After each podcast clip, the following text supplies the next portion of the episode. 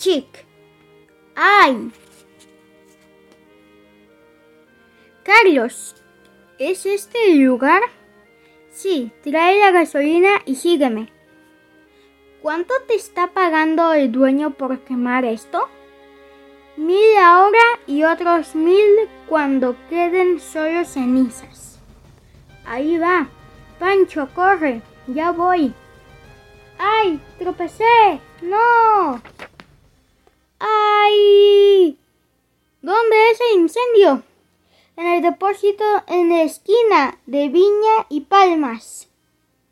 Hombre, Carlos tiene que estar muerto. Nadie saldría vivo de ahí. ¿Crees que... ¿Crees que provocaron el incendio? Alfredo, regresa. Se va a derrumbar el techo. Crash. Envíen un equipo al segundo piso. Quizá Alfredo aún esté vivo. Lo encontré, está aquí. ¿Crees que sobreviva? No sé. Casi muere, lo están llevando al hospital. Dos semanas después. El incendiario no tuvo tanta suerte. Encontramos su cuerpo en el primer piso. A la semana siguiente. Cariño, él es Roberto Núñez. Quería conocerte. Hola Alfredo, hemos estado orando por ti. Gracias. Ya estoy mucho mejor, pero lo pasé muy mal. Todavía tengo pesadillas, las llamas, el humo, el humo. Fue un infierno. Cariño, tengo que irme, volveré pronto. Ya tienes una idea de cómo es el infierno, pero aún es aún, pero es aún mucho peor.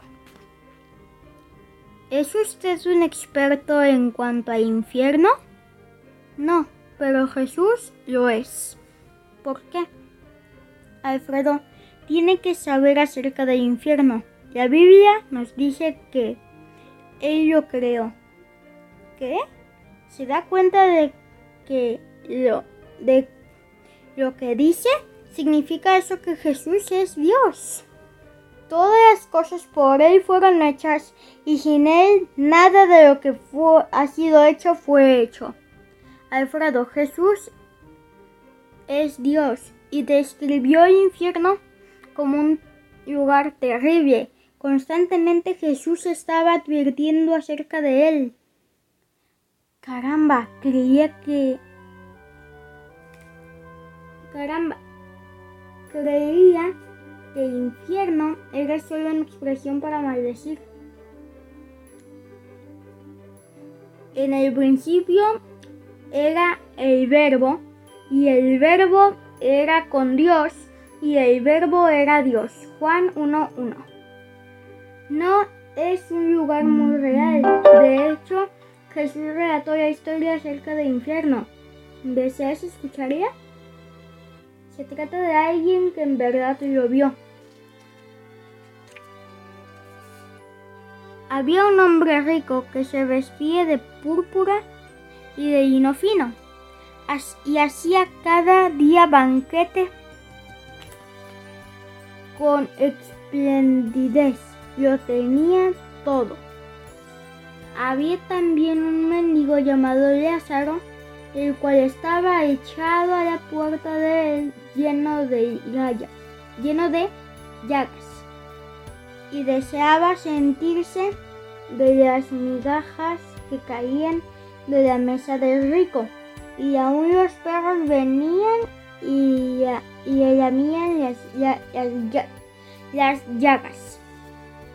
Y aconteció que murió el mendigo y fue llevado a los ángeles al seno de Abraham. Y murió también el rico y fue sepultado.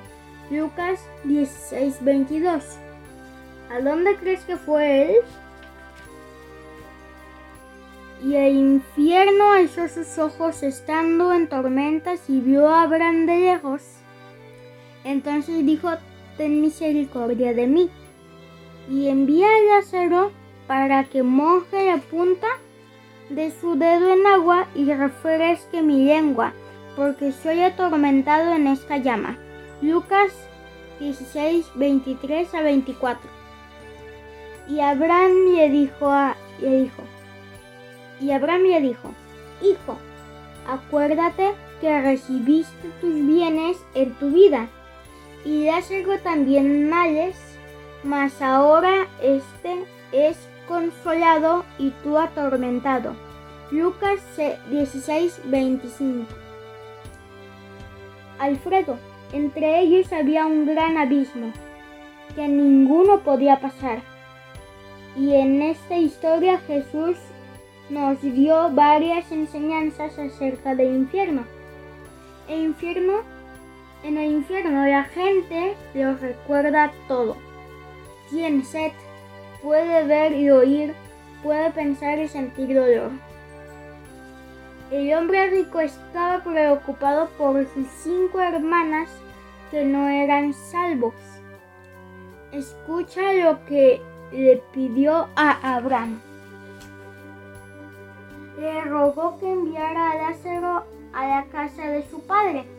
Por favor, padre Abraham, para advertir a sus hermanas acerca del infierno y lo terrible que era. El hombre rico argumentó de ellos creerían si alguien volviera, volvía de los muertos.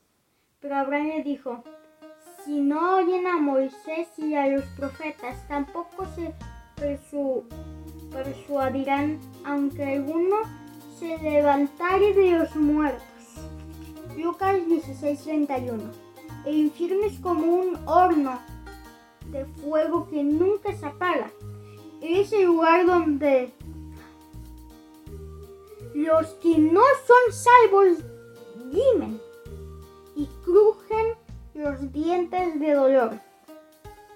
Es un lugar de gritos y tormento. Allí maldicen a Dios porque ya no tienen ninguna esperanza. ¿Alguna vez pueden salir de allí? Una vez que la gente muere, si el perdón de Dios no tiene otra oportunidad. Al final Jesucristo se sentará en su gran trono blanco mirando a millones que han muerto en sus pecados. Apocalipsis 20:11, Apocalipsis 20:15. Ese será el día del juicio. Todos los que no hayan creído en su palabra serán lanzados al lago de fuego por toda la eternidad. Realmente me ha asustado. Allá iré yo, ¿verdad, Roberto? Sí, Alfredo, pero escucha esto. Dios no quiere que. Dios no quiere que, que ninguno perezca, sino que todos vengan al arrepentimiento. Alfredo, Dios te dio una salida. Segunda de Pedro 3. Jesús sabía que irías al infierno. Por eso vino del cielo por ti.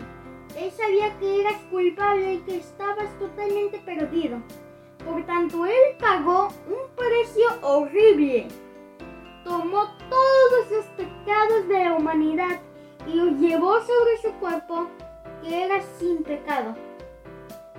Lo torturaron y lo clavaron en una cruz, derramando así su sangre preciosa para limpiar tus pecados. Porque de tal manera amó Dios al mundo que ha dado a su Hijo unigénito para que todo aquel que en él cree no se pierda, mas tenga vida eterna. Juan 3:16 Jesús murió, fue sepultado y tres días después resucitó de entre los muertos. Alfredo, este es el regalo de amor que Dios te ha dado. ¿Por qué? es su regalo de amor, Dios te da la oportunidad de librar de todos tus pecados y así ir al cielo cuando mueras. Quiero ese regalo, no quiero ir al infierno, me da miedo ser juzgado por Jesús. Sin Él estoy perdido. La única forma de no enfrentar su juicio es volviendo a Él. Con el temor de Jehová el hombre se aparta del mal. Proverbios 16:6. Ve a Jesús, confía en el sacrificio que Él hizo para pagar por tu vida de pecado y tus malos pensamientos. Cree en el Señor Jesús y recibirlo como tu Salvador. Y Él habitará en tu corazón. Yo haré, Señor. Lo haré. Señor Jesús, sálvame. Sé mi Salvador, no mi juez. Yo sé que he pecado. Señor, perdóname. Jesús te amo. Gracias. Ahora Alfredo es una nueva criatura. Ser perdonado por Dios es lo más importante en tu vida. Si algún día morirás y aunque no quieras admitirlo, serás juzgado. Dios tiene un registro completo de todo lo que has pensado, dicho o hecho. La única forma de borrar ese registro es hacer lo que hizo Alfredo. No puedes escapar. Al leer esta historia te diste cuenta de tu situación. Ahora no tienes excusa. El cielo o el infierno. Tú decides. Trick. Ay,